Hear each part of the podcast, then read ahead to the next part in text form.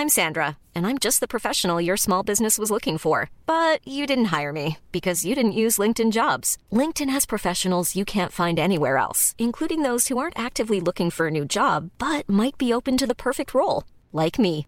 In a given month, over 70% of LinkedIn users don't visit other leading job sites. So if you're not looking on LinkedIn, you'll miss out on great candidates like Sandra. Start hiring professionals like a professional. Post your free job on linkedin.com/people today. Dixo presenta Factor Kaiser con Max Kaiser. Dixo is back. Una nueva manera de acercarse a la realidad y de buscar la verdad. Información trascendente. Factor de cambio. Factor Kaiser. Tema número uno, se cae la compra de Banamex. Tema número dos, los desastres y abusos del trenecito destructor. Tema número tres, el costo económico del abuso impune del poder. Esos son los tres temas que vamos a analizar el día de hoy en el episodio número 59 de Factor Kaiser. Yo soy Max Kaiser y como siempre te invito a que le entremos de lleno a estos temas, que los analicemos, que formes tu propio criterio. Porque sí, estos son los tres temas que están moldeando de manera muy importante el contexto de hoy y que van a moldear el contexto de los próximos meses y años de este país. Hay que entrarle a los temas para que nadie pueda decir es que no se podía saber. No, sí se puede saber. Si le entramos a los temas, si los analizamos adecuadamente, si generamos nuestro propio criterio, sí se puede saber. Pero lo más importante es que nos podemos convertir en factor de cambio. Podemos llevar el país hacia un lado o hacia otro. Acompáñame a ver los tres temas. Tema número uno. Se cae la compra de Banamex. Citigroup anunció que abandonó su intento de vender Banamex y en lugar de eso hará una oferta pública inicial, una OPI, en la bolsa mexicana para su unidad mexicana en 2025. Sí, hasta 2025. La directora general, la CEO del banco estadounidense Jane Fraser, dijo en un comunicado, abro cita, concluimos que el camino óptimo para maximizar el valor de Banamex para nuestros accionistas y avanzar en nuestro objetivo de simplificar nuestra empresa es pasar de nuestro enfoque de doble camino para centrarnos únicamente en una oferta pública inicial del negocio. Cierro la cita.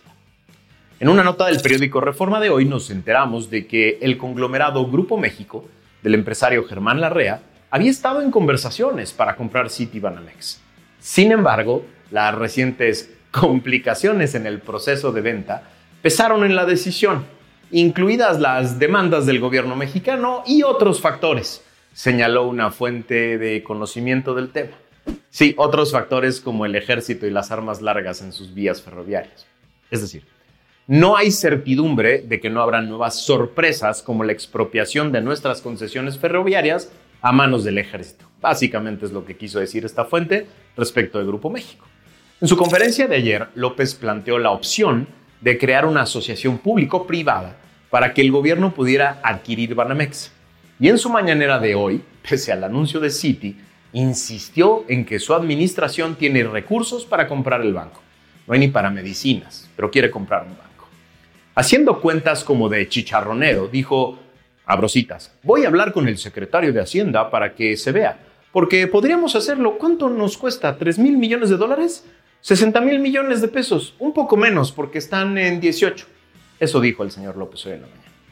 Todo esto sucede en medio de la enorme confusión y desencanto que generó la expropiación forzada a través de la Marina del tipo ocupación temporal apenas el viernes pasado que parece otro burdo manotazo en la mesa del gobierno para someter a otro empresario más a sus abusos cotidianos de poder. A ver, si no me crees, ahí van las pruebas. Hoy, López aseguró que avanza bien un acuerdo con el empresario Germán Larrea sobre la concesión de las tres vías de Ferrosur, pero no habrá un pago para la empresa, sino que se busca una compensación. Abro citas de López hoy. Y sí se va a llegar a un acuerdo, pero no es dinero es permiso de paso y revisión de concesiones sobre las mismas vías que están en poder de Grupo México, dijo. Es decir, ahí te lo traduzco. Te golpeo, te expongo, te amenazo, te tiro un negocio multimillonario como la compra de Banamex para que luego nos sentemos a la mesa a negociar. A ver, que quede claro, en este programa no estamos haciendo una defensa del señor Larrea. Ni lo conozco, ni me interesa quedar bien con él.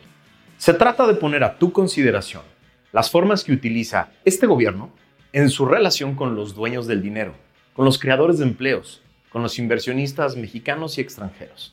Ahí te van algunas preguntas. ¿Cuál es el mensaje que le queda a todo aquel que quiere invertir en México después de esta última semana de abusos de poder y confusiones jurídicas? ¿Qué debería entender un inversionista que quiere apostarle a México después de ver cómo toma decisiones el presidente de México y cómo su gobierno le obedece a ciegas sin cuestionar nada?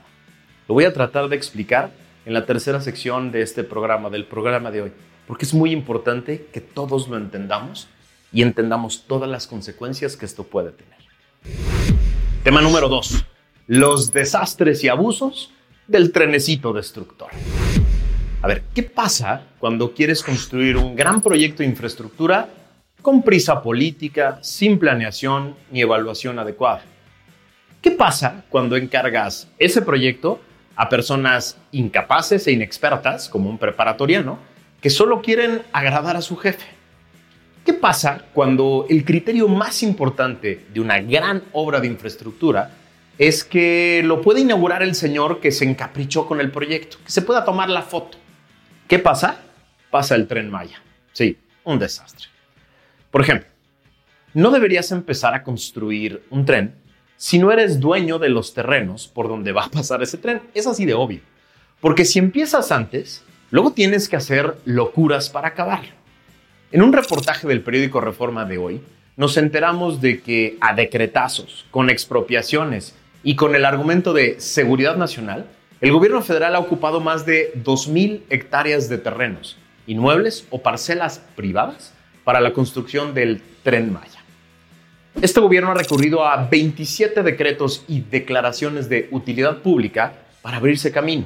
De ellos, 14 fueron expropiaciones para ocupar un total de 653 hectáreas y emitió otras 13 declaraciones de utilidad pública para tomar 1.385 hectáreas, para un total de 2.038 hectáreas transferidos al proyecto férreo. Sí, en el país en el que no iba a haber expropiaciones. La mayoría de esas propiedades privadas, ya ocupadas hoy por el Tren Maya, están ubicadas en Quintana Roo y Campeche, dos estados gobernados por Morena. Uno de los proyectos prioritarios de este presidente, a decretazos, a expropiacionazos. Hasta ahora, el gobierno federal ha reservado el monto pagado por la ocupación de más de 2.000 hectáreas de terrenos. Pero seguro es un dinero absurdo, que pudo haberse negociado con tiempo y con transparencia, respetando los derechos de los dueños legítimos. En lugar de eso, te aseguro que un día nos vamos a enterar de los montos exorbitantes, de los abusos de poder, de los juicios abiertos, de las presiones ilegales y de la enorme corrupción que debe haber detrás. ¿O tú crees que nadie se está haciendo multimillonario gracias a este oscuro desorden? La misma portada del periódico de hoy, también nos enteramos de que pilotes que debían resistir dos puentes del tren Maya no soportaron ni las pruebas de peso y colapsaron en la ruta 2 que cruza el estado de Campeche. Se trata de seis pilotes en dos diferentes puntos de la ruta que va de Escárcega a Calquiní y que tras el colapso en el mes de abril pasado tuvieron que ser retirados y reconstruidos. Abro cita se doblaron cuatro torres cuando se hicieron las pruebas de peso. Cierro la cita, que contó un residente en San Francisco Cubén. En la carretera a Castamay se vencieron otros dos que actualmente están en demolición, confirmó también un ingeniero a cargo del proyecto. Los trabajadores aseguraron que los pilotes fueron mal diseñados desde un principio, por lo que no iba a soportar nunca el peso del ferry. Las prisas, la incapacidad, la opacidad, la improvisación de un proyecto que ya cuesta el triple de lo prometido, como lo platicamos aquí, que va para largo, que está destruyendo la selva y que está generando todo tipo de abusos de poder. Sí, de eso se trata, de abusar del poder para cumplir con caprichos. Tema número 3. El costo económico del abuso impune del poder. A ver, tenemos que entender todos ¿Cómo impacta a la economía el abuso de poder para comprender que exigir Estado de Derecho, demandar límites al poder Obligarlos a través de instancias jurídicas a solo hacer aquello para lo que están expresamente facultados no es defender a los ricos, no es defender intereses privados, es defender el interés común, el de todos, es defender a la democracia, es defender a México. Las personas del mundo moderno decidimos darle a un aparato llamado el Estado el poder de imponer leyes para regular nuestras conductas y permitir el ejercicio de nuestros derechos, los de cada uno. Es decir, la manera que encontramos las personas del mundo para no pisotearnos entre nosotros y, así hacer imposible la convivencia en comunidad es que un Estado ponga las reglas para todos, las haga valer para todos, incluso con la fuerza, y nos dé certeza a todos y a cada uno de nosotros de cuáles son mis derechos y cuáles son mis obligaciones. En un Estado democrático, elegimos a varias de nuestras autoridades y supervisamos entre todos el ejercicio de todas las autoridades para que solo actúen con base en las facultades y las funciones expresas que les concedimos nosotros a través de una constitución.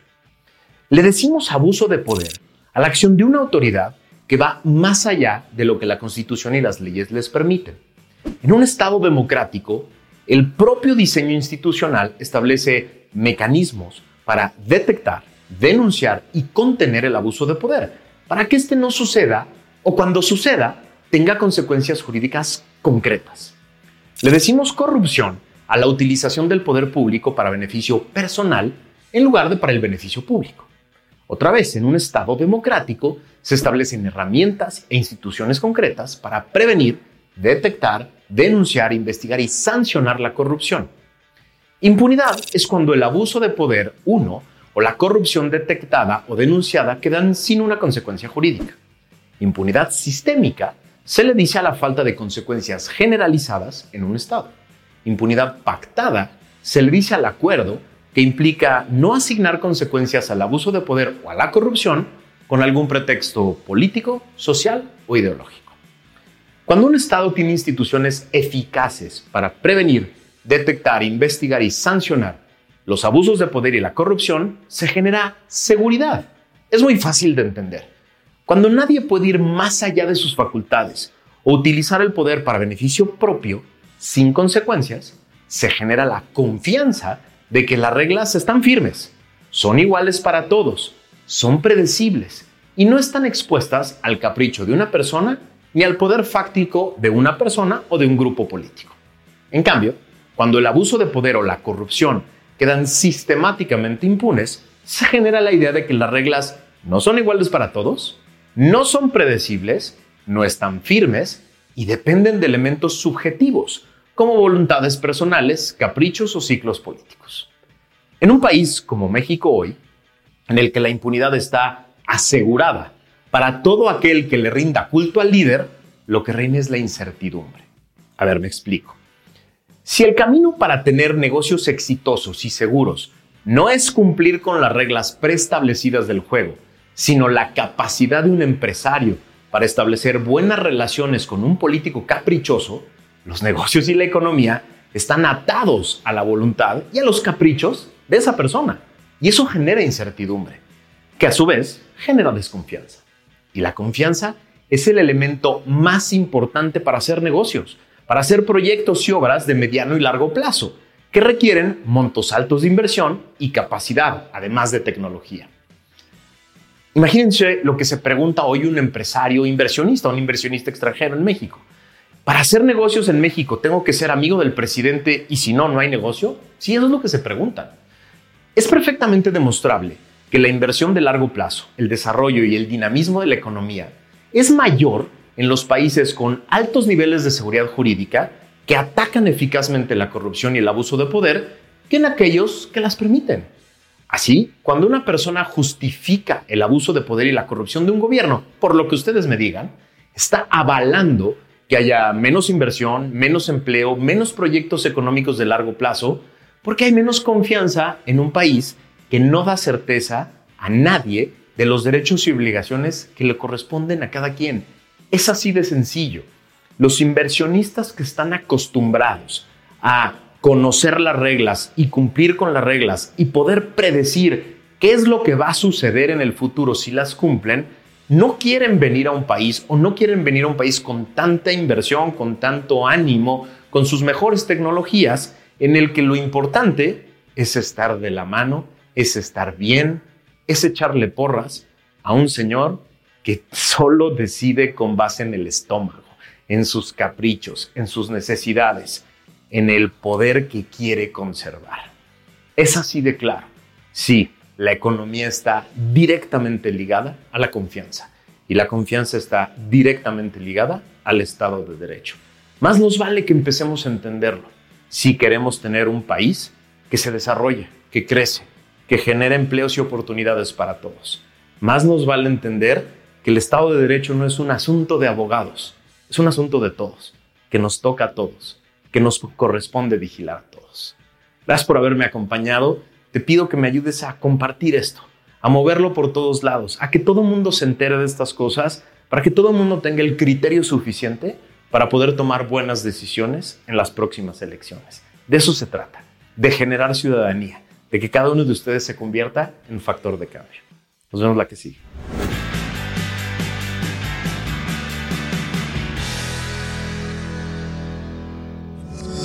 Dixo is back.